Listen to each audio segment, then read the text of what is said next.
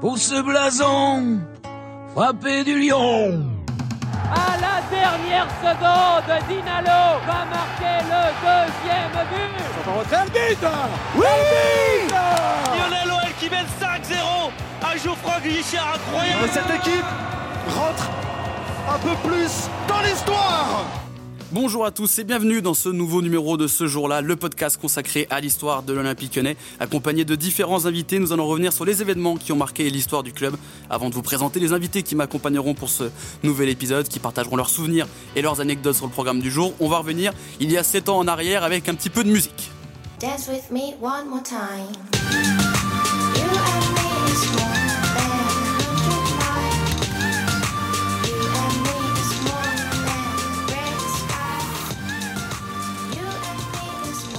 Nous sommes en 2016, la France va bientôt être traumatisée par une frappe d'Eder au Stade de France. Le monde va perdre David Bowie le lendemain de l'événement dont on va parler dans cet épisode, pendant que Bob Dylan se prépare à recevoir son prix Nobel de littérature. Mais intéressons-nous justement au 9 janvier 2016. Ce jour-là se déroule le premier match au Parc Olympique Lyonnais, désormais connu aujourd'hui sous le nom de Groupama Stadium.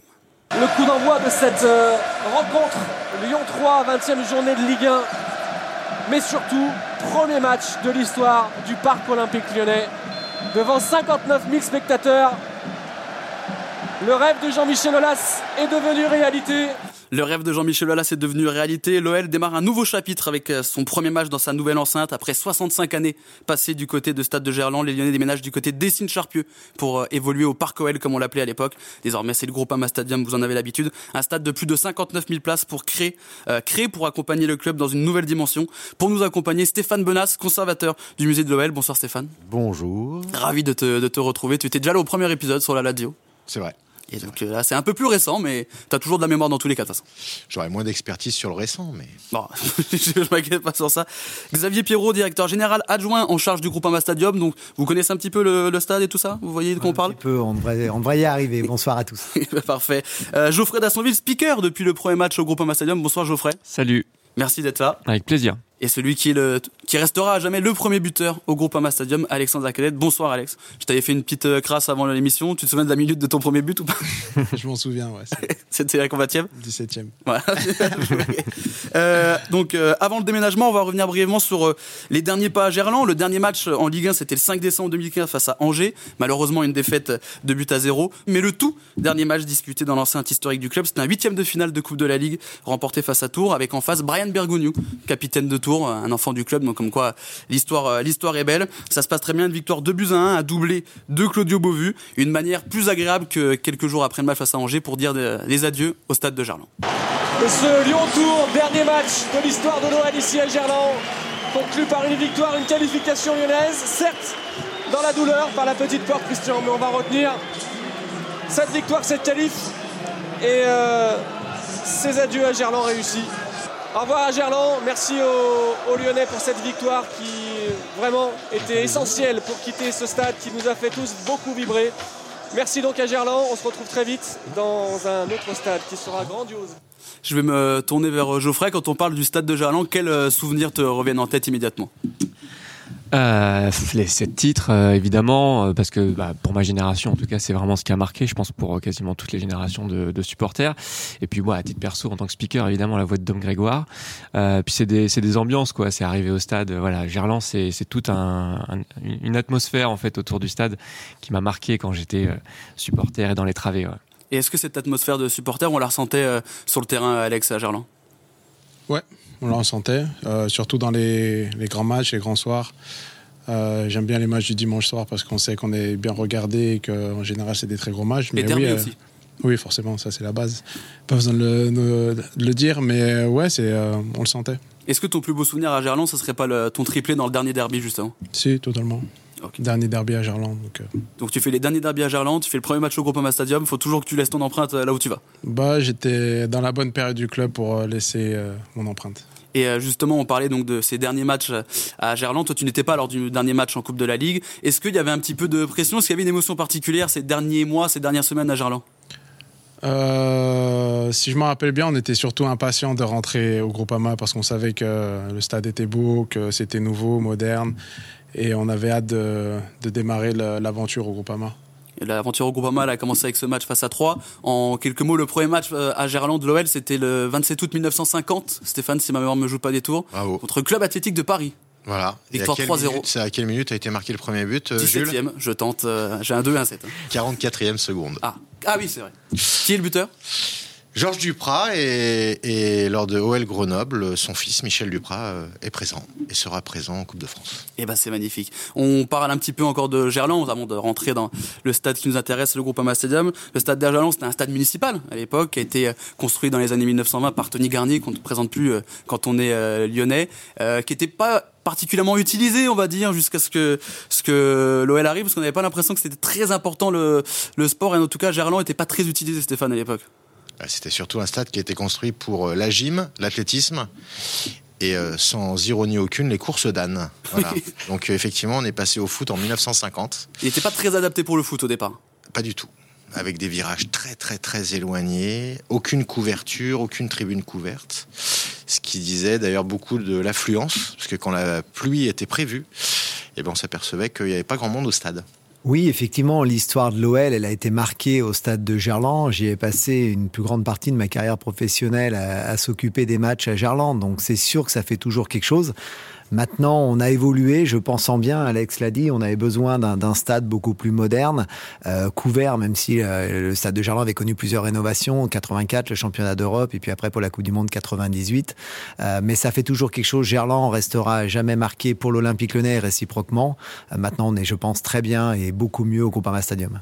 On est beaucoup mieux, on est très bien. Donc les cartons sont faits, on arrive en janvier 2016 au Groupama Stadium après plusieurs années de travaux, on va en parler dans quelques instants avec vous Xavier, mais c'est une idée qui date pas de 2016, qui date même de 2010 si on en croit les mots du président Jean-Michel Aulas. L'idée nous est venue de faire euh, comme les grands et donc euh, d'avoir notre propre stade. En fait, c'est l'époque euh, où nous allons jouer contre les plus grandes équipes européennes et c'est à chaque euh, rencontre euh, la découverte euh, de stades magnifiques, complètement différents de ce que nous avions à Gerland. Et quand on sort du stade de Bayern de Munich, on se rend compte du changement complet de, catégorie et aussi du côté pénalisant d'un stade qui n'a pas les fonctionnalités et l'affluence que l'on souhaite. Donc euh, 2010 a été la traduction euh, sur euh, l'actualité de ce que l'on pressentait euh, auparavant. Je vais me tourner vers Xavier. Quand on écoute les mots du président, on sent qu'il y a un côté nécessaire à créer ce stade, à être propriétaire de notre stade aussi, parce que ça c'est le, le plus important, on a oublié de le souligner, mais on est propriétaire du Groupama Stadium. Oui, c'est la grande particularité euh, de l'Olympique lyonnais, puisqu'on est euh, le seul club en France de cette taille à être propriétaire euh, de son stade, de son stade, du foncier, de tout le, foncier qui est autour, du parking, du centre d'entraînement. Et donc, c'était vraiment le projet. On a regardé pendant, depuis les années 2000, qu'on participait aux Coupes d'Europe. J'ai eu la chance d'accompagner l'équipe, le président dans tous ces stades. Et comme il l'a très bien dit, on, rêvait d'avoir le même, en fait. L'Alliance Arena, par exemple, de Munich, était pour nous la référence. On s'est beaucoup basé dessus. On avait plusieurs fois à les visiter. Et le rêve est devenu réalité euh, dans ces années 2009-2010 sur des plans avant de lancer la phase de construction. Comment ça se passe? Parce qu'on imagine que c'est pas le président qui sème un jour et qui dit on va faire un stade. Il faut quand même qu'il y ait un peu de concertation, il y a quelque chose qui se prépare, c'est un projet d'envergure. En fait, ça faisait quatre ans. C'est depuis 2006 où il a commencé à nous challenger puisque le stade de Gerland devenait trop petit. Euh, donc la première des idées, c'était de pouvoir le rénover, l'agrandir. Euh, malheureusement, pour plein de raisons, euh, voilà, euh, zone Céveso, bâtiment de France, etc. Le, le projet ne pouvait pas se faire à Gerland. Donc il a fallu étudier d'autres sites avant d'arriver à l'automne 2010 en concertation avec les élus de l'époque et Gérard Collomb euh, sur ce site de Dessine. Vous avez cité l'Alliance Arena, mais il y avait aussi l'Emirates Stadium euh, comme exemple. Et du coup, c'est le cabinet euh, d'architecture qui a créé l'Emirates Stadium qui est choisi. Voilà, c'était HOK Sport à l'époque, qui est devenu Populous depuis. Et effectivement, le stade qu'Alex euh, connaît bien, c'est aussi le stade de la Louse à Benfica. hein, c'est le même architecte. Et on était ravis quand on allait là-bas de, voir, c'est la, ligne de vue où que vous soyez dans ces stades-là, vous voyez très très bien le terrain. C'est la signature de Populous. Et c'est ce qu'on a retenu dans une, un appel d'offres en gré à gré, en fait, parce qu'on voulait vraiment travailler avec cet architecte. Est-ce que tu as vu des similitudes entre le- l'Emirates Stadium et le, le Groupama Stadium, toi qui as joué entre les deux? Parce qu'au départ, Jean-Michel Aulas avait même demandé exactement le même, ou au moins quasiment le même, mais on lui a dit bah, c'est pas possible.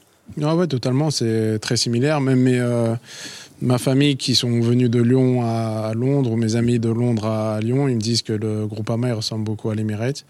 Et je leur dis que c'est le même constructeur, donc ça explique beaucoup, mais ouais, ça se ressemble Ceci pas mal. explique euh, cela. Donc, et pourquoi avoir choisi le lieu de Dessine?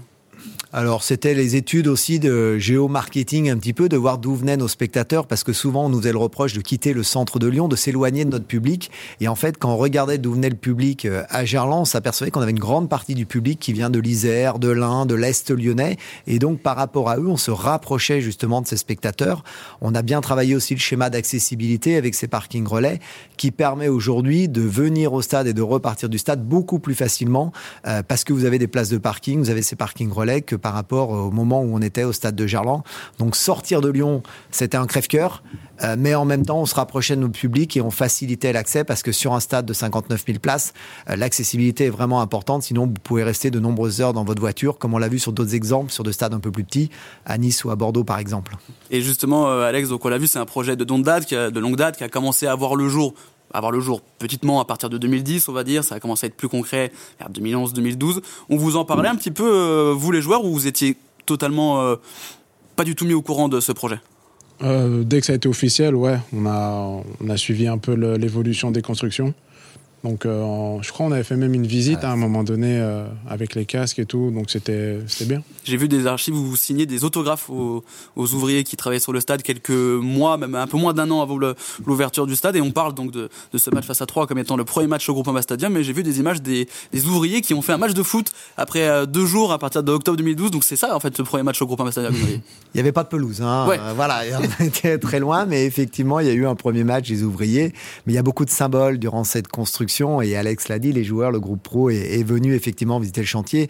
Et pour les compagnons qui étaient présents sur site, c'est une grande fierté de voir les futurs joueurs qui allaient jouer dans l'enceinte euh, venir assister à la construction et leur signer des autographes. Et comment il était vu ce changement de stade et ce déménagement dans l'opinion publique? Je me tournais vers, Stéphane. C'était. Parce que il l'a dit, c'est un crève-cœur de, de quitter Lyon, mais est-ce qu'on se dit pas, on quitte Lyon, mais en même temps, euh, quand on voit ce qu'on nous propose euh, sur les papiers, le stade, il est quand même magnifique. Euh, Moi, je peux pas me faire le héros de l'opinion publique. Pour moi, tu Euh, représentes l'opinion publique. Mais euh, euh, il y a à la fois une difficulté à quitter un stade historique, et ça, évidemment, c'est un sentiment qui est totalement humain. Euh, après, euh, moi, c'est une, une dimension plus personnelle. Euh, moi, je devais construire le musée du stade, et, et en fait, quand j'ai mis les pieds pour la première fois dans le stade, je me suis dit, waouh, il va pas falloir se manquer. J'ai quand même été vraiment, malgré la nostalgie, quand on rentre, on est très impressionné par le travail qui a été fait, par les installations. Et je me souviens que je m'étais dit, euh, je suis culture américaine, et je m'étais dit, c'est l'Amérique à Lyon, ce, truc. C'est vrai qu'il y a un côté très stade de baseball, très stade de basket. On voit bien partout. Il y a le show, il y a toutes les infrastructures autour. Ça, on en parlera dans quelques instants. Mais du coup, c'est décidé. L'OL va avoir son propre stade, va déménager un stade de 59 000 places. C'est presque 25 000 de plus que Gerland. Rendez-vous compte. Alors que déjà, Gerland, ça me paraissait énorme quand j'étais petit. Mais en même temps, maintenant que j'ai 25 ans, le Groupama Stadium me paraît bien plus grand que Gerland. Nouveau stade, nouvelle ville et aussi nouveau speaker. Tu parlais de Dominique Grégoire à la voix de Gerland. Et donc, Geoffrey, c'est toi qui va devenir la voix du Groupama Stadium. Est-ce qu'il n'y a pas un peu de pression, justement, d'arriver dans ce nouveau stade, de cette nouvelle histoire et de remplacer aussi Dominique Grégoire? Si, alors déjà en tant que supporter qui a grandi avec cette voix forcément, mais j'ai- en tête vraiment cette journée du, du 9 janvier où bah, j'étais alors je sais pas si j'étais détendu, c'est peut-être pas le mot, mais j'avais pas forcément de pression parce qu'en plus on avait tellement de choses à gérer. Faut pas oublier qu'on arrivait dans un nouveau stade. Pour moi en plus avec une nouvelle équipe, il y avait tout à faire, tout à construire, tout à imaginer. Donc on avait beaucoup de choses à faire. Et à chaque fois je croisais des gens, ils me disaient ça va, pas trop de pression. Donc ça allait. Et puis euh, deux minutes plus tard, pas trop de pression quand même, ça va. Et en fait quand ça fait 15 fois qu'on te le dit, tu te dis ouais peut-être qu'il y a un peu de pression quand même. Mais en fait en fait c'est vraiment du plaisir. Enfin, c'est-à-dire qu'à un moment donné quand tu prends un peu de recul, quand tu as un peu de pression, tu prends un peu de recul et tu te dis c'est tellement un moment incroyable que tu es en train de vivre que tu vas prendre euh, un gros pied, a priori, c'est ce qui était le cas, donc euh, ça a été. Stéphane parlait d'un peu de côté défi avec l'installation du musée. Est-ce qu'il y avait un peu ça aussi de ton côté, de se dire faut que je sois à la hauteur de là, on propose un écran magnifique, il faut que je sois au moins aussi bien que le Groupama Stadium Oui, et puis euh, et puis il faut prendre ses marques. Donc de toute façon, on sait que la première peut jamais être parfaite, euh, ça c'est sûr. Euh, donc euh, oui, oui, il y avait forcément ce côté de comment on va être géré aussi chez les supporters cette transition entre un speaker qui était là depuis plus de 18 ans. Mais je pense que pour le pour le, le public et pour les supporters, c'était vraiment un ensemble en fait. Nouveau stade, Mm. C'était une nouvelle nouvel page. élan, voilà, nouvelle page, nouveau speaker. Donc en fait, c'était un peu, on se découvrait tous ensemble. Il y avait ce côté-là. Donc je savais qu'on allait construire petit à petit en fait au cours de la saison ensemble cette relation euh, qui se passe plutôt bien maintenant. Ouais. Geoffrey a dit qu'il n'avait pas forcément la pression le 9 janvier 2016. Qui avait le plus la pression entre euh, Xavier et ses équipes et les joueurs? Peut-être Xavier. On m'a- euh, Geoffrey a pointé du doigt à Xavier en tout cas. Moi, j'étais trop fatigué pour avoir la pression parce qu'avec les équipes, on a passé les, les trois dernières semaines et quand je dis les équipes, aussi bien celle de l'OL que celle de, de Vinci pour finaliser. Faut, faut pas oublier que le contrat prévoyait une fin des travaux pour le 25 janvier. Ah oui. Et donc, il a fallu gagner trois semaines pour permettre la reprise après la, la trêve dans ce stade. Euh, pour ce match de 3, on a reçu les clés le 7. Ok. Euh, voilà. Donc, euh, une L'état fois des que lieux vous s'est avez bien dit passé tout ça, l'état des lieux s'est très bien passé. Mais On on, va récupérer la caution, Xavier, ou pas je, je suis pas sûr. On verra quand on partira, mais on n'est pas pressé. Mais c'est vrai qu'on on a passé les, les vacances, les fêtes euh, 2015-2016. Là, ça a été bien particulier. Et on est arrivé. On, on espérait qu'une chose, c'est qu'il fasse beau. Parce qu'en fait, il y avait tout le, sch- le schéma d'accessibilité à tester, parce que c'était une grande nouveauté pour tout le monde, comme l'a dit Geoffrey. Euh, mais sur le schéma d'accessibilité, si jour-là il neige. Et je Oui. me rappelle que c'est la, la dernière phrase que j'avais dit au président euh, deux jours avant. Est-ce que tout va bien se passer? Et je lui avais répondu tout va bien se passer, sauf s'il neige. Mm. Et il faisait grand soleil, et puis le rêve d'Alex s'est réalisé, donc après, euh, tout va bien. Parce qu'on rappelle qu'il y a eu euh, plus de 4 ans de travaux. Les premiers, euh, les premiers débuts de travaux, c'était en octobre 2012. Et la première pierre a été posée en novembre 2013, si ma mémoire me. C'est ça, me une partie de terrassement d'abord, et puis après, les, les travaux, effectivement, de construction. Ça me paraît euh, pas très long pour créer un stade de cette envergure. Après, je suis Non, mais- alors, c'est le constructeur qui, qui travaille beaucoup, mais on a des équipes performantes. Si on a repris les mêmes sur la LDLC Arena, c'est bien qu'on était ravis de, de ce qu'ils ont fait pendant ces deux ans et demi. Euh, on a toujours l'impression que c'est très court. Et puis, quand on arrive à la fin, c'est même encore plus court. Et là, on dit, on, on va pas y arriver, quoi. Et dans le football, dans tous les sports, le match, il commence à l'heure. Et là, faut être prêt, faut que le public il puisse rentrer dans le stade. Et quand on revoit les images, bah encore, on a, on a des frissons des, des derniers jours, des dernières heures, parce que quand les gens ils rentrent dans le stade, ils, ils savent pas tout ce qui s'est passé avant. Et vous y êtes arrivé. On arrive donc à ce jour du 9 janvier 2016, un jour historique, comme on disait, à l'antenne d'OLTV. Bonjour à toutes et à tous, on est le 9 janvier 2016 et c'est l'histoire que l'on va vivre ensemble. C'est l'histoire qui s'écrit euh, devant vous. Bienvenue au Parc Olympique Lyonnais. C'est un jour euh, historique et je vais vous demander une question euh, assez simple à laquelle je vais répondre en premier. C'est votre réaction la première fois que vous rentrez dans le stade. Parce que vous avez vu donc euh, le chantier, l'avancée des travaux. Xavier le connaît par cœur. Il avait un, agenda jour par jour. Moi, je me souviens de la première fois que je suis allé voir un match au Groupama Stadium. C'était un derby Lyon-Saint-Etienne. Et je me souviens de m'être dit, j'ai jamais vu un stade aussi grand de ma vie. J'étais jamais allé au stade de France. J'étais jamais allé dans des, dans des stades aussi grands. J'avais l'impression d'être dans un film américain. Et je me disais, j'ai l'impression que je pouvais aller partout. Et je pouvais voir parfaitement peu importe où j'étais installé, je sais pas si c'était la même, la même sensation Stéphane quand euh, la première fois que tu es rentré dans ce groupe Stadium euh, fonctionnel. Moi, c'était vraiment. euh, et quand je dis c'est l'Amérique, c'est pas un défaut. C'est-à-dire que moi, j'a- j'adore ce, cet environnement-là. Et je me suis dit, on a construit l'Amérique à Dessine. Enfin, moi, Dessine, j'étais venu passer les oraux du bac, donc il y a pas mal d'années avant. Euh, c'était le Far West. Hein. C'est l'Amérique là, c'est la conquête de l'or. C'est une une belle formule. Et Je te l'offre. merci. qu'est-ce que, qu'est-ce qui se passe quand vous rentrez à l'échauffement euh, sur la pelouse? Parce que là, bah, vous le voyez euh, fini. Je pense que tu l'avais déjà peut-être vu un peu euh, fini quelques semaines avant et que tu le vois rempli. Tu sens qu'il y a un cap qui est passé, Alex? Ouais, totalement. On était déjà rentré dedans, fini, mais c'était vide. Donc forcément, on- il n'y a que euh, des idées de savoir comment, à quoi l'ambiance va ressembler. Et quand on rentre sur, euh, avant, le, avant le match, c'est juste euh, incroyable de se dire enfin, on a tout un stade plein avec beaucoup de supporters qui nous supportent et c'est pas que à l'extérieur. Vous, euh, vous étiez déjà entraîné avant ce match au Groupama Stadium Ouais, euh, là- une ou deux fois, euh, on s'est entraîné pour avoir les repères. Quoi. et vide encore une fois du coup. Ouais. Est-ce que c'est pas plus impressionnant vide de se dire euh, Non, 60 plus 000 places impressionnant, c'est quand, il y a les- c'est quand il y a les supporters. Ça rassure Xavier que tu dis ça quand même. On va pas se mentir. Et justement, ça, c'est plus impressionnant quand il est rempli parce que les supporters et Nono Rivenet, consultant d'OL Play qu'on embrasse, étaient au plus proche des supporters quelques minutes avant le coup d'envoi. Et ça va faire beaucoup, beaucoup, beaucoup de bruit. Voilà, donc là, on est euh, vraiment beaucoup plus près qu'à Gerland. Et voilà, donc là, on a les joueurs qui sont, qui sont égrenés sur les grands écrans. Donc ça fait du bruit, ça fait du bruit, ça va, ça va, ça va vraiment pousser. Est-ce qu'on ressent vraiment la différence avec euh, Gerland au niveau de l'ambiance, euh, Alex? Ouais, on sent le public plus proche. Euh, et le, le son reste dans le- dans l'enceinte, donc c'est ce qui est bien. Après, à Gerland aussi, l'ambiance dans les grands soirs, elle était, elle était belle. Je vois, c'est facile de, de j'allais dire spiquer, mais c'est pas du tout le terme. Inventons ce terme. Tu spiquais Si tu veux. au, groupe Stadium devant 59 000 personnes. c'est pas plus difficile que dans un autre stade en vrai. C'est peut-être même un peu plus facile parce qu'effectivement, en fait, moi, tu, tu posais la question tout à l'heure, qu'est-ce que vous vous êtes dit en, en entrant? Et moi, c'est vrai que l'une des premières choses que je me suis dit, c'est comment il va sonner ce stade? Mm. Pas par rapport à la sono, machin, mais le, le public, parce qu'on sait, on sait que chaque stade a un peu cette signature-là. Et, et j'ai hâte de l'entendre sonner. Et c'est vrai que, bah, voilà, dès, dès l'entrée des joueurs à l'échauffement, on a entendu quoi. On a d'ailleurs, j'ai regardé il y a pas très longtemps le premier match avec les commentaires de Grégoire euh, Margoton. Et je crois que c'est l'une des premières choses qu'il dit. Il dit, euh, ça, ça sonne, euh, ça, il y a du bruit, plus de bruit qu'à Gerland. Et ben l'ambiance on la voit parce qu'il y a le but d'Alexandre Lacazette voilà. qu'on voit derrière euh, les écrans. Euh, Qu'est-ce qui se passe dans ta tête Alex quand tu marques le premier but au Groupama Stadium? Oh, bah, je suis content et fier parce que en plus moi je revenais d'une d'une blessure et j'avais tout fait pour être présent ce jour-là. Euh, je me rappelle en décembre on m'avait montré un, un montage où j'allais être le premier buteur. Enfin tout était réuni pour que je fasse le, le maximum pour que que je réponde présent ce jour-là et que je sois le premier buteur. Je vous ferai parler des, des commentaires de Grégoire Margoton, mais on va écouter les commentaires d'OLTV pour le premier but au Groupama Stadium signé Alexandre Lacazette. bon ballon, bon ballon. Allez, il faut essayer Clem. 1 va mettre. Service pour la gazette qui va armer. Alex, oui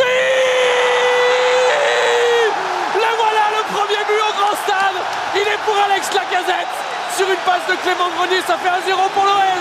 et j'en parlais dans l'avant-match, Guillaume, de cette relation entre Clément Grenier et Alex Lacazette. Et là, cette volonté hein, de, de Clément Grenier de servir Alex et derrière le talent d'Alex.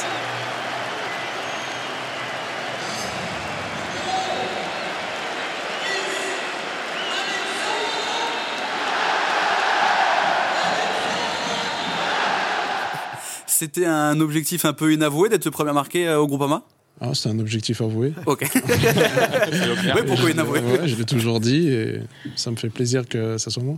Et euh, Geoffrey, qu'est-ce qui se passe quand tu annonces le premier buteur et en plus c'est Alexandre Lacazette? Dans ma tête, déjà, c'est est-ce qu'on est sûr à 100% que c'est Alexandre Lacazette? Faut pas annoncer le mauvais prénom. Est-ce qu'il est sûr qu'il y a but aussi? Voilà, c'est-à-dire qu'il y a que lui au milieu. Enfin, on peut pas se tromper. C'est sûr, c'est lui, mais t'es obligé de te dire dans la tête est-ce que je suis sûr à 100% avant de dire le prénom au dit, il avait pas barre encore à l'époque. Et il n'y avait pas la variée. J'avais pas de- effectivement plus de ralenti rien, mais effectivement, ça m'a. Enfin, tout de suite, je me suis dit, bah voilà, euh, et Alexandre et le président l'avaient annoncé, ce serait lui. Donc c'était génial. Et là, je me suis dit, allons-y, quoi. Faisons-nous plaisir. On va voir comment ça sonne cette fois. C'était un bonheur euh, magnifique. Et comment ça a sonné justement dans les tribunes du Groupama, Stéphane, toi qui y étais? Fort. Je pense qu'il y avait un soulagement aussi, parce qu'il faut pas oublier que l'OL était pas très bien à ce moment-là. C'est une phase compliquée. Oui. On était mal, c'est. euh, Neuvième de Ligue 1 au coup d'envoi et euh, les stacks étaient euh, lanterne rouge. En fait, toute en fait, bon, moi je suis un sentimental du foot, mais toute l'histoire est belle. C'est le stade, il a été construit par un président qui est un entrepreneur de l'Arbrel. L'entraîneur, c'est Bruno Genesio qui a signé sa première licence à l'OL à 5 ans. Le premier but, le premier qui fait un tir au Groupama Stadium, parce que ça aussi c'est une stat quand même, Ah. qu'on le veuille ou non, c'est Rachid, qui est, je crois, Rachid né à ou en tout cas qui y vivait. En tout cas, vécu à. Le premier buteur, c'est Alex. Le premier passeur, c'est Clem Grenier. Enfin, et le premier capitaine, c'est Max Gonalon. Et je trouve que ça, bah, ça écrit une, une histoire, en fait, qui respecte vraiment tout ce qui s'est passé avant dans notre précédent stade. C'est un truc qu'il faut jamais perdre de vue. Dans 50 ans, on racontera encore cette histoire, et ces noms-là resteront parce qu'ils ont fait honneur à ce pourquoi l'immense majorité a été formée. Voilà. Moi, voilà, je trouve ça très beau. Toute l'histoire est très belle et je garde une image euh, étonnante euh, d'avant-match euh, d'un truc qui qui existe pas beaucoup en fait dans n'importe quel club. Je sais pas si vous vous souvenez, mais à un moment donné, il y a une clameur qui monte, qui célèbre le président des deux virages. Et le président, il sait pas quoi faire et il regarde et d'un seul coup, il se lève et il y a le côté empereur romain face à la reine qui dit oui, on l'a fait. Et là, c'est avant que les joueurs jouent. Je veux dire, mais oui, on l'a fait et on l'a fait chez nous avec des gens qui étaient proches de nous. Et ça, je trouve que voilà, l'histoire, pour moi, celle-ci, en tout cas, elle est vraiment très très belle. Parce que c'est avant tout le, le projet du président, Jean-Michel Aulas, qui en parlait depuis bah, 10 ans auparavant, euh, comme vous l'avez dit Xavier. Et euh, Guillaume euh, le disait, c'est le rêve de Jean-Michel Aulas qui s'est concrétisé ce 9 janvier. Ah, complètement. Euh, on, a vécu pour ça pendant dix ans, que ce soit la phase, euh, le livre blanc au départ, comme on l'appelait, la phase de conception, puis la phase de construction. Et c'est vrai que le ressenti qu'il a dû avoir euh, ce jour-là devait être énorme parce que c'est une partie de ce qu'il souhaitait faire en tant que bâtisseur. Il avait déjà pris le club en, en deuxième division en 87. Il avait dit ville européenne sur le maillot, ça s'était produit.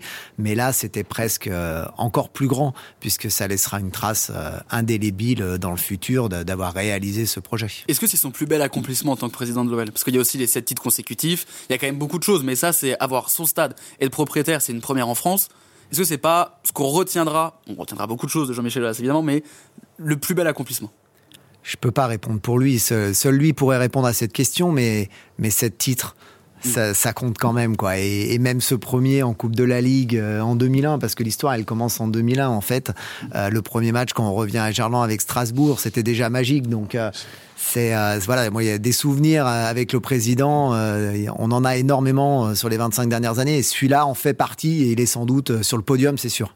Effectivement, on a vu donc le premier but euh, d'Alexa Cadette, mais l'OL ne s'est pas arrêté là. C'est une victoire 4 buts à 1, donc une première euh, réussie. Les buteurs, il y a aussi Rachid Ghezal qui marque Super euh, but. superbe but, une frappe en lucarne, le but Jojo aussi, du super 2-1 parce que 3 avaient égalisé, donc ils ont voulu gâcher la soirée. Jordan Ferry qui marque, ensuite Claudio Beauvu, dernier buteur, qui était aussi dernier buteur à Gerland. Et tu parlais du premier ballon touché au Groupama Stadium. Le dernier ballon touché à Gerland, c'était Corentin Tolisso. Mm. C'est Une petite statistique qu'on prend, même si tu nous l'as dit en antenne, le ballon il est moyennement bien touché. Absolument.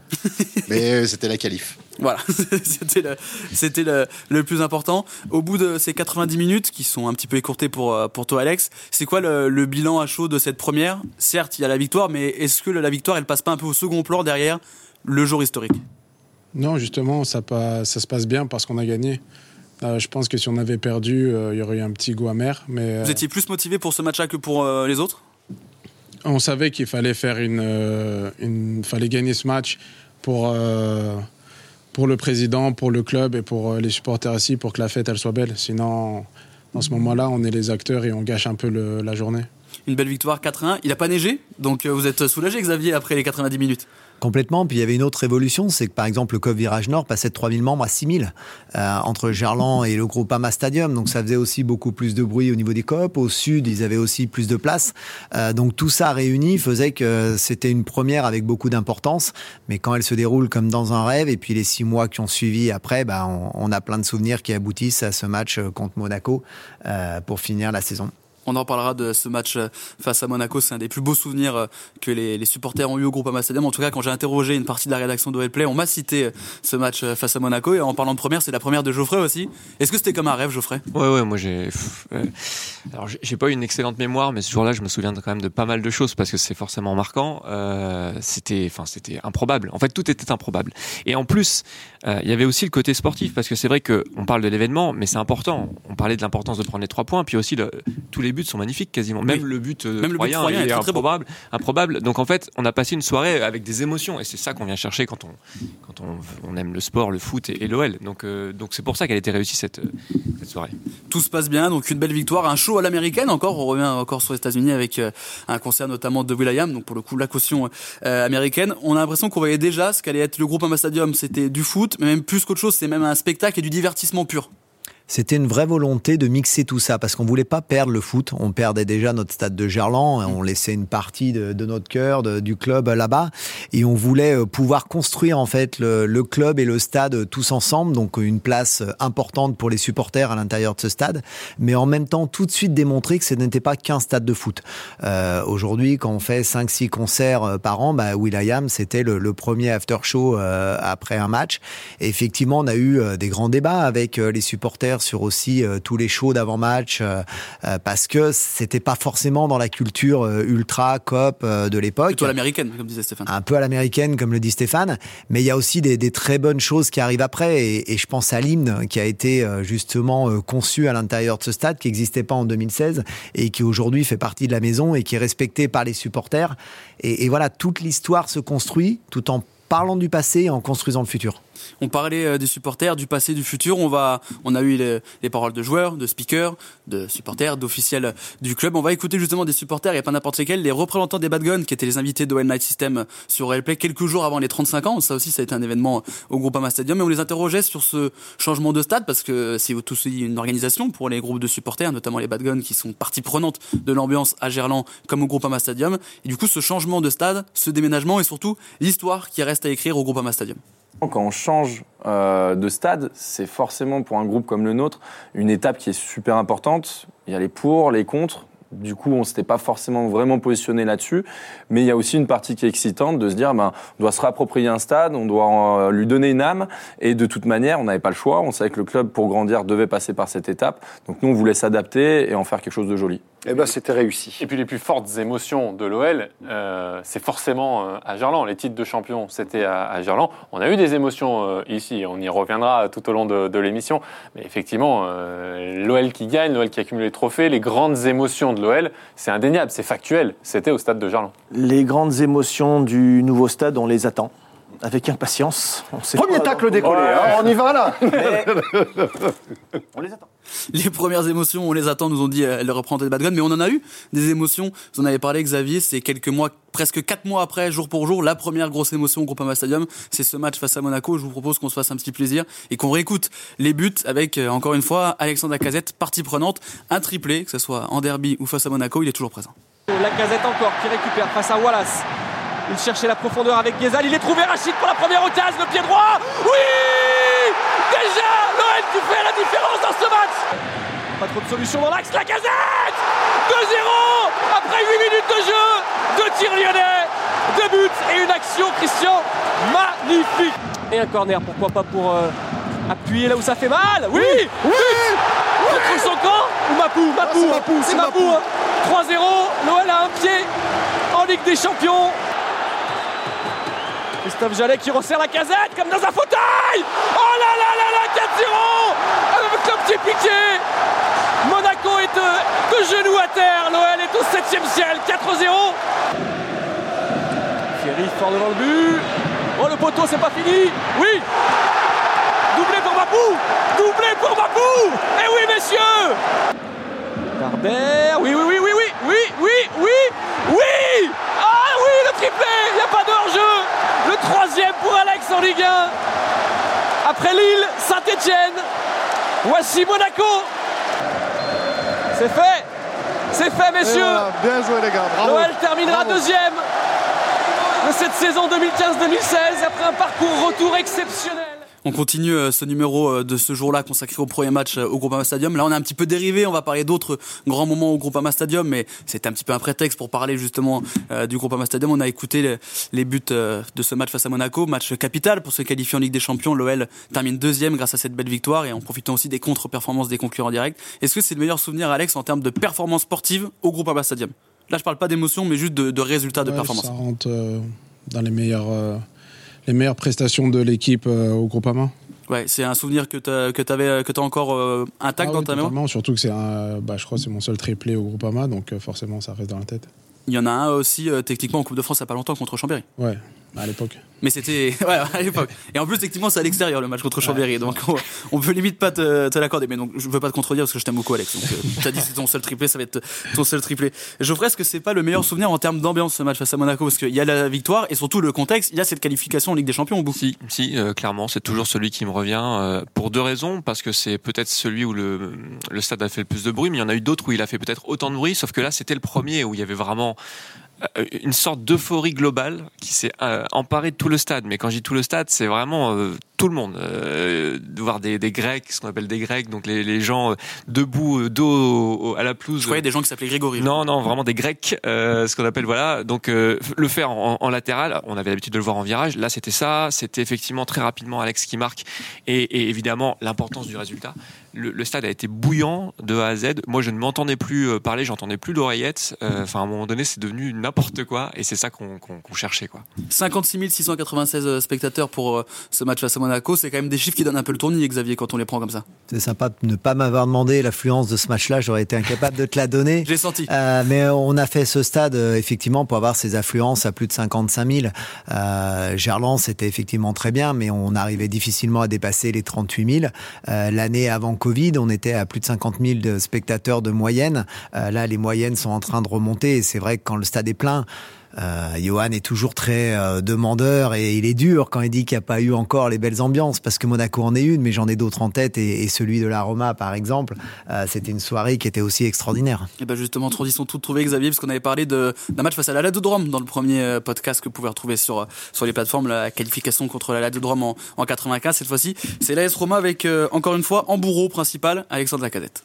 Et pourquoi pas sur coup de clarté On le sait dans des gros matchs, c'est toujours ultra important. On a marqué comme ça à Bordeaux. but Oui, Il n'y a pas de hors-jeu à 0 Première occasion lyonnaise Je pense que c'est et l'ouverture du score. Ah, ça c'est bien fait. Ça c'est bien joué. Voilà. Ça aussi, Oui. allez, il faut frapper. C'est bien joué. Oui, oui, bien- Coco Et quand on combine dans l'axe. Voilà. Quand on combine dans l'axe, L'égalisation. Exactement. Super travail d'Alex et de Coco. Ah oui, Nabil. oui, oui, oui. Prise de balle, il essaye Oui, pied droit. il sait pas que t'es gaucher. Oh oui Oui L'exploit de Nabil Fekir Il a tout fait, la prise de balle, l'enchaînement, la frappe et offert ce troisième but aux Lyonnais. Allez, allez Alex. Oui Ah La lunette On l'avait dit Il va nous faire un truc avant la fin du match Il l'a fait Une frappe pied droit qui a cassé, fracassé la lucarne Ah super. Une joie à la hauteur de l'exploit réalisé aujourd'hui par les Lyonnais. C'était compliqué à la mi-temps. Un autre euh, beau souvenir, Alex, avec notamment euh, ce but et cette célébration euh, iconique. Moi, c'est un des un des souvenirs qui me vient quand je pense au groupe Stadium, c'est ta, ta frappe et le, le fait que tu restes stoïque. Je sais pas si tu restes stoïque parce que t'en peux plus ou si tu veux parler à quelqu'un. Non, je suis totalement fatigué. parce que euh, dans ce match, j'avais beaucoup couru, beaucoup euh, aidé offensivement et, dé- et défensivement. Et c'est, je pense, qu'il me manquait pour faire le match, euh, le- pas parfait, mais le très bon match. Et donc, euh, je prends, je frappe, je marque et, et la célébration, elle reste et c'est tant mieux. On a directement euh, cité le match face à la Roma, Xavier l'a fait également, et quelqu'un pour qui j'ai beaucoup d'estime qui est autour de cette table, et Stéphane qui est venu m'a dit non non, t'es gentil avec la Roma, mais en termes d'ambiance en match européen, il y a quand même l'Ajax. En fait, la Roma, c'est probablement l'exploit sportif le plus incroyable qui a eu lieu dans ce stade. Parce que cette Roma-là, la saison d'après, elle fait demi-finale de Champions League sans Mohamed Salah, qui lui jouait contre nous. Donc, d'un point de vue sportif, franchement, on était en dessous de la Roma. Voilà. Et on les a battus. Ce qui nous est pas arrivé souvent dans notre histoire européenne. Donc, ça, c'est génial. Voilà. Petite anecdote quand même sur la fin du match. À la fin du match, on a récupéré le maillot de Totti parce qu'il se doutait pas que c'était son dernier match européen. Et donc il- voilà, on a le maillot de Totti, son dernier match de Coupe d'Europe. Il n'imaginait pas qu'au retour on passerait. Je pense que c'est aussi pour ça qu'il le donne. Mais l'Ajax, non mais pardonnez-moi, les trois dernières minutes de la première mi-temps avec les buts. Alex, je sais pas si tu, tu gardes en mémoire ce moment-là. Tu prends le ballon et tu après le penalty, tu prends le ballon pour le remettre au milieu. On remarque un but, derrière l'arbitre siffle, tu cours au vestiaire. Le public entier ne veut pas qu'il y ait la mi-temps. Tout le monde est debout. Moi, je- moi, je suis en salon.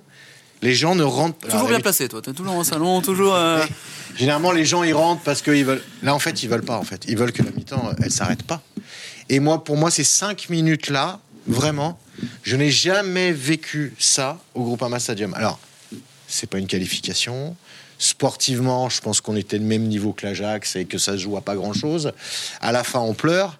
Mais ces cinq minutes-là, je souhaite à n'importe quel supporter. C'est pour ça que je suis toujours un peu en désaccord avec la notion euh, d'émotion versus euh, on gagne, on gagne pas. En fait, euh, en fait, ce jour-là, ces cinq minutes, on veut tous les vivre. Et en fait, on n'oublie pas le résultat à la fin. Mais c'est cinq. Mais moi, moi, Alex, je sais pas ce que Non, non, ce que tu réalises à ce moment-là, mais c'est c'est irréel ce qui se passe en fait.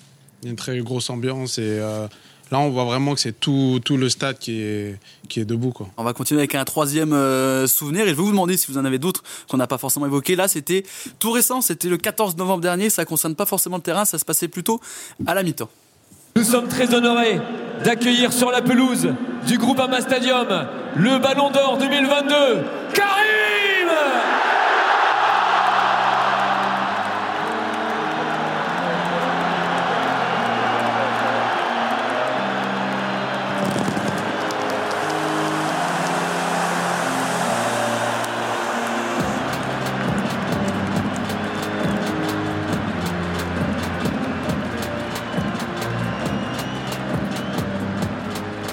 demande également d'accueillir quelqu'un qu'il connaît bien, évidemment qui a une relation très spéciale avec lui, que vous connaissez tous, Bernard Lacombe.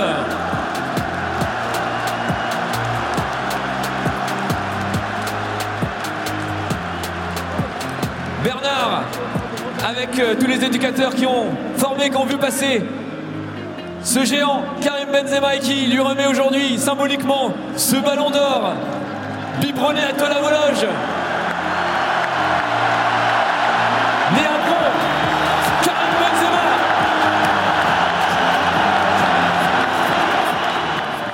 Là aussi, euh, Stéphane, les gens voulaient pas quitter leur, euh, leur siège à la mi-temps. Mais pour d'autres raisons. Oui, oui, oui, tout à fait. Euh, non, non, mais c'était un, un très beau moment. euh, en plus, pour nous, dans une période compliquée sportivement, donc euh, il y avait, il y avait quelque chose d'autre. Karim, il atteint le Graal du football mondial. Il sort de chez nous. Enfin, l'histoire, elle est, elle, est, elle est très belle. Elle est plus difficile pour moi à relier à l'OL, évidemment. Mais, euh, peut avoir que, que de l'admiration pour, pour le parcours de, de, de- j'allais dire, de, de ce jeune. Ouais, il est toujours jeune, mais non, on peut avoir que de l'admiration pour le parcours de ce garçon, bien sûr. Est-ce que tu l'as, tu l'as vu, euh, Karim, ce soir-là, Alex? Non, on n'a pas eu l'occasion de. Bah, déjà, on n'a pas pu voir le, le show à la mi-temps et on n'a pas eu l'occasion de le voir non plus après le match. T'as pu le recroiser depuis ou pas? Non, non, non. Eh ben, il est là, non, non. et surtout, Xavier, il y avait double événement ce soir-là, parce qu'il y avait le ballon d'or de Karim et les 35 ans des Bad Guns dont on parlait tout à l'heure. Effectivement, moi je retiens plus euh, l'avant-match, mais parce qu'on l'avait travaillé dessus depuis de nombreux mois. Euh, quand les leaders du COP Virage Nord, euh, en début de saison, je- on devait être en juin-juillet avec Hugues et Titouan au SLO, ils viennent me voir et me disent, bon, ils ont imaginé un truc, déjà les 30 ans c'était pas mal, mais là ils veulent passer l'étape du dessus. On a pris peur quand même. On a pris peur. On a mis les équipes techniques du stade de Dalkia autour de la table, des cordistes, euh, dire bon comment on va faire ça? Et, et ça n'a jamais été fait en Europe. Je crois que les joueurs, certains s'arrêtaient pendant l'échauffement pour regarder ces, ces tableaux. C'était c'était magique. Et ça restera en, en dehors des souvenirs qu'on a évoqués avant du terrain. Euh, en dehors du terrain, c'est c'est le meilleur souvenir que j'ai pu avoir parce qu'on a participé avec les équipes techniques à l'élaboration. Les nombreux bénévoles du COP euh, qui ont fait un travail acharné pendant des semaines pour arriver à ce point d'orgue ce 14 novembre et ces euh, six tableaux. Je sais pas ce qu'ils vont faire pour les 40 ans, mais là, c'était vraiment magique. Xavier le disait, il y a certains joueurs qui n'ont pas pris des photos, on va dire, mais euh, on vous a vu vous arrêter longuement et regarder les, les tableaux. On a, vous étiez euh, heureux vraiment de voir ça. Bah, moi, j'ai en tout cas. Pour De la fierté part- même parfois. Pour ma part, c'est ce que j'ai fait. Parce que déjà, on est resté longtemps à se demander pourquoi il y avait une grande bâche euh, rouge comme ça, ce qui est. Il y avait des travaux, Xavier n'a pas prévenu, mais il, il le- euh, la tribune. C'était assez surprenant et bizarre à la fois. Parce qu'en plus, les le, le stade était moins éclairé sur notre partie d'échauffement, du coup. Mhm.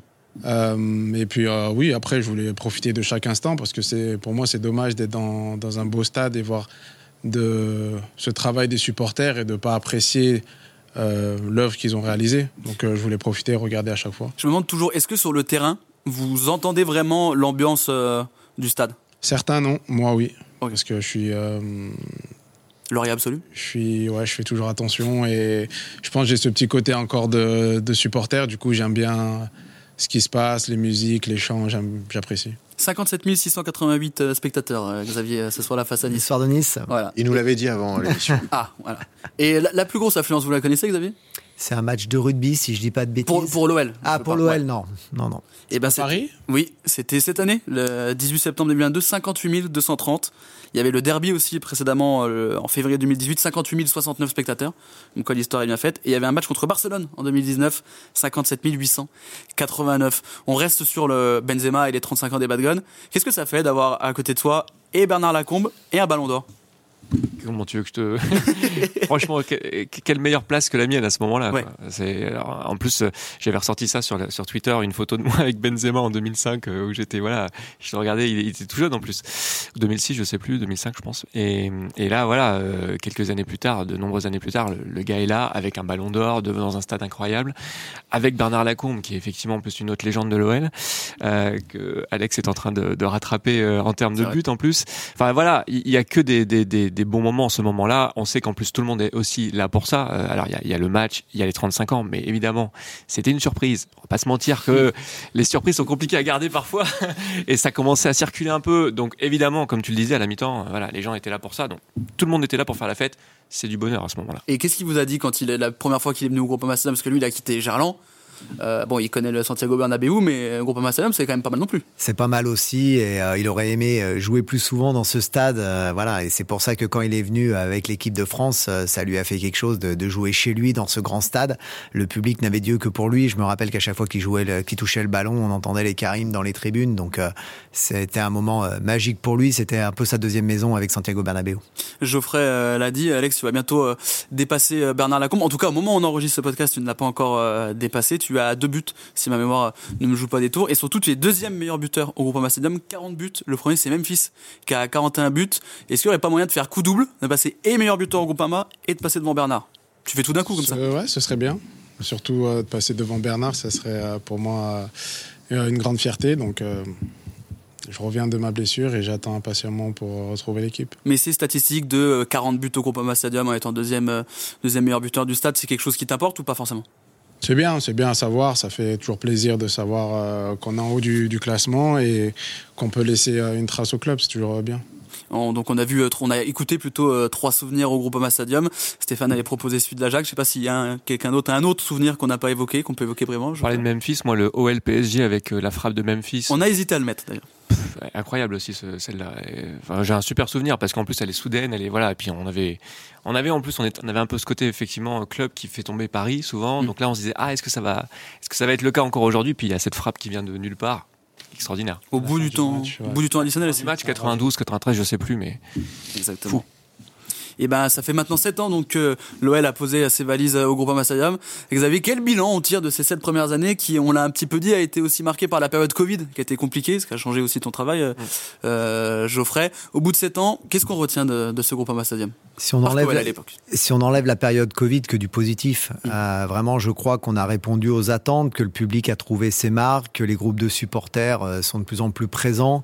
Euh, c'était euh, Peter, no- notre ancien coach, euh, qui disait c'était magique. Euh, Il était de l'autre côté euh, sur le match de l'Ajax, et, et pour lui, l'ambiance qu'il y avait ce soir-là, là, je vais rejoindre un petit peu Stéphane, euh, était vraiment importante. Et quand tout pousse, euh, je crois vraiment qu'on a une caisse de résonance qui est même supérieure au stade de Gerland, même s'il y a eu de, de très belles ambiances là-bas. Euh, et puis on a ce côté multifonction qu'il faut pas oublier parce que le, le stade a été fait aussi pour ça. Euh, tous ces grands concerts, j'ai en tête le premier qui était pas le plus beau avec Rihanna, mais les derniers, euh, que ce soit avec Rihanna. Indochine, avec euh, Rammstein ou les Rolling Stones. Euh, voilà, c'est c'est des moments magiques, mais euh, je pourrais en citer trop et on n'a pas le temps. Donc je vais les garder et, et on va surtout espérer en avoir d'autres. Et puis je crois que le plus beau rêve qu'on a tous, et on en parle souvent avec les supporters, c'est un jour de pouvoir fêter un titre à l'intérieur de ce stade, euh, parce que là on aura marqué une étape et on laissera un peu plus Gerland derrière nous. Est-ce que c'est la chose qui manque euh, au Groupama Stadium pour que les supporters euh, l'aiment autant que Gerland, euh, Stéphane?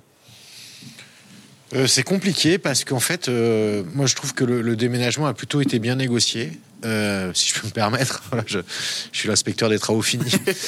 non, mais en fait, il y avait un vrai défi qui était Gerland, il y a un patrimoine et le patrimoine de l'OL, qu'on le veuille ou non, c'est Gerland. Et de la ville de Lyon aussi. Voilà. Et du jour au lendemain, on va ailleurs.